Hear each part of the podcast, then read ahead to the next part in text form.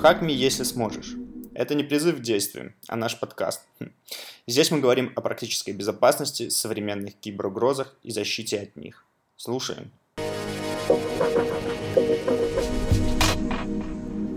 Всем привет, меня зовут Арданян Ваган, я являюсь старшим специалистом в группе исследований безопасности банковских систем в компании Positive Technologies. Тема сегодняшнего доклада – это логические уязвимости, которые были найдены на криптобиржах. Исследование я проводил с 2019, середины 2019 года по 2020 год. Справа снизу вы можете увидеть QR-код, э, сканируя которого вы попадете на веб-сайт, где вы можете задать мне вопросы. На эти вопросы я постараюсь ответить после презентации. Ну что ж, давайте начнем. А, первая уязвимость, которую я нашел в 2013 году, это была уязвимость OpenRedirect на бирже Kraken. Когда я нашел уязвимость, я быстро отправил отчет и очень быстро получил ответ, что эта уязвимость является дубликатом. Но там они посовещались и решили мне выплатить некоторую маленькую сумму в районе 100 долларов, а, что я быстро обналичил и исход понятен что я сделал с, этой суммой. А, мне это дело понравилось, и я начал часто баунтить. В основном это были э, криптобиржи и обменники. Э, в них я находил очень много уязвимостей типа XSS, типа CSRF. Э, были SQL-инъекции, которые давали чистый доступ к базе данных. И там были приватные ключи пользователей. Ну и так далее.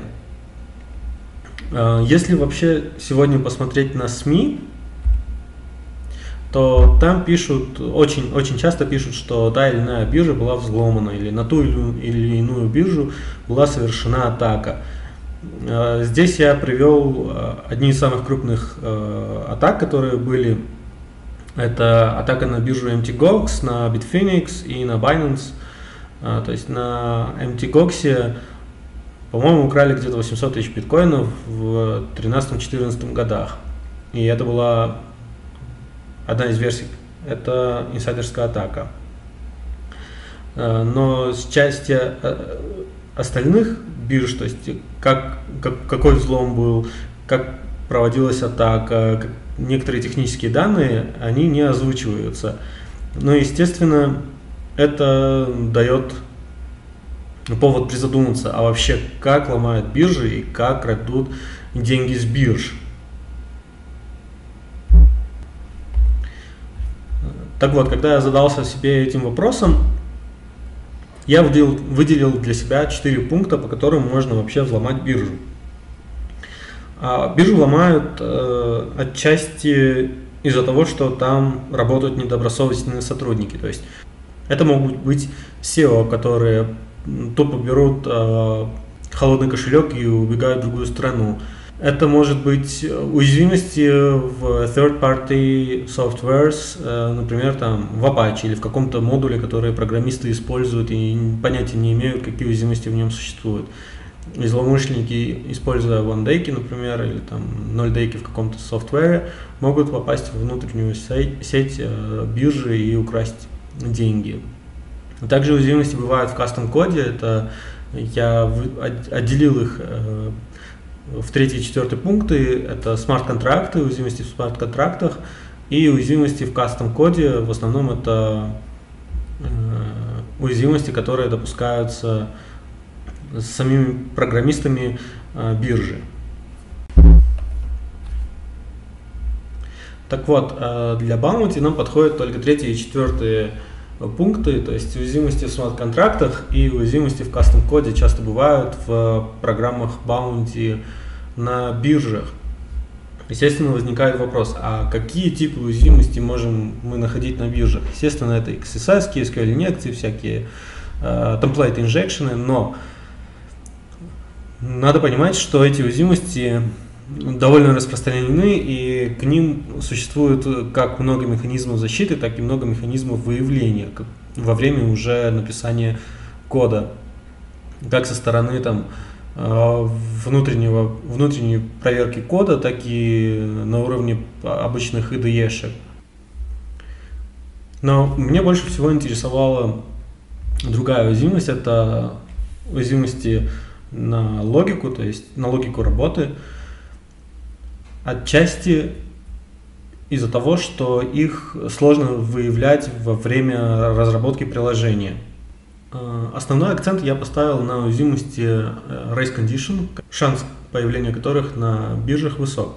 Э, те, кто не знают, коротко, что такое race condition. Race condition – это уязвимость, свойственная для приложений, которые поддерживают многопоточность и многопроцессорность. Из блока Alarm я взял пример работы программы по переводу денег от одного пользователя к другому. Давайте посмотрим на этот пример. В идеале при переводе денег сначала проверяется, есть ли на балансе первого пользователя столько денег, сколько надо перевести. Если да, то деньги с баланса первого пользователя спишутся и добавятся ко второму пользователю. Но что будет, если параллельно в одно и то же время придут два запроса на перевод денег? Тогда оба потока одновременно проверят if операцию, э, if условия и перейдут к шагу 2. Одновременно вычтут деньги с баланса первого пользователя и прибавят к балансу второму пользователю. То есть, если у первого пользователя было 1000 долларов, и мы запросили перевод на максимальную сумму, то есть на 1000 долларов, то у первого пользователя на счете будет минус 1000 долларов, а у второго пользователя 2000 долларов. Новичкам я рекомендую ознакомиться со статьями на этих блогах. Э, одна и та же статья, просто одно написано на русском языке, другое на английском. Но когда мы определились с типом уязвимости, которые мы хотим проверить на криптобиржах, следующее это выбрать скоп и выбрать тулзы, которые мы должны использовать. Вообще для эксплуатации race conditions есть много фреймворков, но я предпочел классический Turbo Intruder. А, также я взял топ-100 криптобирж, но это не топ-100 из CoinMarketCap, это другой список, э, немного другой список. А, также я взял 100 долларов в валюте LTC и Doge, а, потому что комиссия на переводы и выводы с бирж в основном для этих валют э, была минимальная так как во время биткоина, например, на вывод они брали по 10, по 20 долларов. Ну, то есть для проверки race condition э, такая высокая комиссия, она была э, неоправдана. Ну и следующий пункт, это надо понять, что мы будем исследовать. Из блогов Binance и других бирж я понял, что тогда я понял, что биржа начинает активно внедрять margin trading. И с внедрением margin трейдинга они, они создают новый счет, э, который будет иметь этот же самый аккаунт. Э, и существует возможность перевода денег между этими двумя счетами. Э, также в то время начало, пару лет назад, начало набирать популярность internal transfers, когда биржи когда биржи пере, пытаются перевести деньги не через блокчейн, а на уровне базы данных. Когда, например, один пользователь пытается отправить деньги второму пользователю, и второй пользователь присутствует на той же самой бирже, на которой и первый пользователь, то деньги списываются на уровне базы данных, не делается транзакция в блокчейне. Ну что ж, давайте посмотрим э, уже поближе, что из себя представляют эти уязвимости. Э, хочу сказать, что три уязвимости относятся к категории Race Condition, а одна уязвимость это, ну, со слов биржи, куда я послал, это фича, а не бака. Ну, интересная фича тогда. Давайте посмотрим первую уязвимость. Первая уязвимость присутствовала на бирже SnapX. SnapX уже не работает с февраля этого года, поэтому я написал ее имя. Э, Классическая работа биржи – это когда у вас на балансе есть 100 долларов, и вы пытаетесь поставить ордер на покупку биткоина, например, по одному доллару. Тогда в ордербуке выставится, что какой-то пользователь пытается купить 100 биткоинов по цене 1 доллар. И ваши деньги залочатся на счете, то есть второй ордер вы не, уже не можете поставить, потому что все деньги поставлены на ордер на покупку 100 биткоинов по одному доллару. Когда я попытался отправить параллельно два запроса на выставление ордера, двух ордеров по 100 долларов, то у меня на балансе осталось, стало 0 долларов, но в ордербуке с моей стороны выставилась заявка на, на покупку биткоинов в сумме 200, в сумме 200 биткоинов по стоимости 1 USD. Когда я начал отменять заявки по очереди, то есть отменив первую заявку, я увидел, что у меня на балансе а, появилось 100 долларов. Но у меня еще была другая заявка, которая висела в ордербуке. Отменив вторую, я увидел, что у меня на балансе появилось еще и 100 долларов. То есть у меня в сумме получилось 200 долларов. На скриншоте вы можете увидеть работу Race Condition, то есть у меня на тестовом аккаунте было 10 тысяч долларов, я отправил э, 12 потоков заявок на покупку биткоина, и потом все эти ордера отменил. В итоге у меня на балансе э, после отмены 12, в сумме 12 ордеров на балансе появилось 12 тысяч долларов, это до вычета комиссии. С вычетом комиссии там где-то 11 800. Э, я быстро написал в саппорт, они зафиксили ее, по-моему, за две недели. Ну и, э, конечно, выплатили баунти. А, давайте перейдем уже ко, второй, ко второму типу уязвимости, который я также нашел на некоторых биржах. Э, внутренний перевод э, можно совершать с помощью, биржи начали имплементировать с помощью промокодов. То есть один пользователь создает промокод на, например, сумму 100 долларов, сумма лочится на первом аккаунте, и отправив промокод второму пользователю, там продав как-то, э, второй пользователь может активировать промокод, и к нему на счет перейдут залоченные деньги с вашего аккаунта. Тут есть два места, где можно сделать raise condition. Первое это на генерацию промокодов, второе на активацию промокода. А, на активацию, когда я создал один промокод, я попытался его активировать с помощью Race Condition, но в сумме мне пришло 100 долларов, и Race Condition не сработал.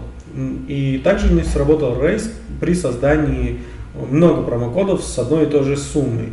То есть, э, ну, представьте, что тут э, могло бы создаться промокод 1, промокод 2 в сумме 100-100, как, был, как было на предыдущем примере. Но это тоже не сработало. Зато, когда я создал два промокода по 50 долларов, и попытался активировать первый промокод с помощью Race Condition несколько раз, то промокод активировался и также высосал деньги с промокода номер два. И в сумме мне пришло 100 долларов.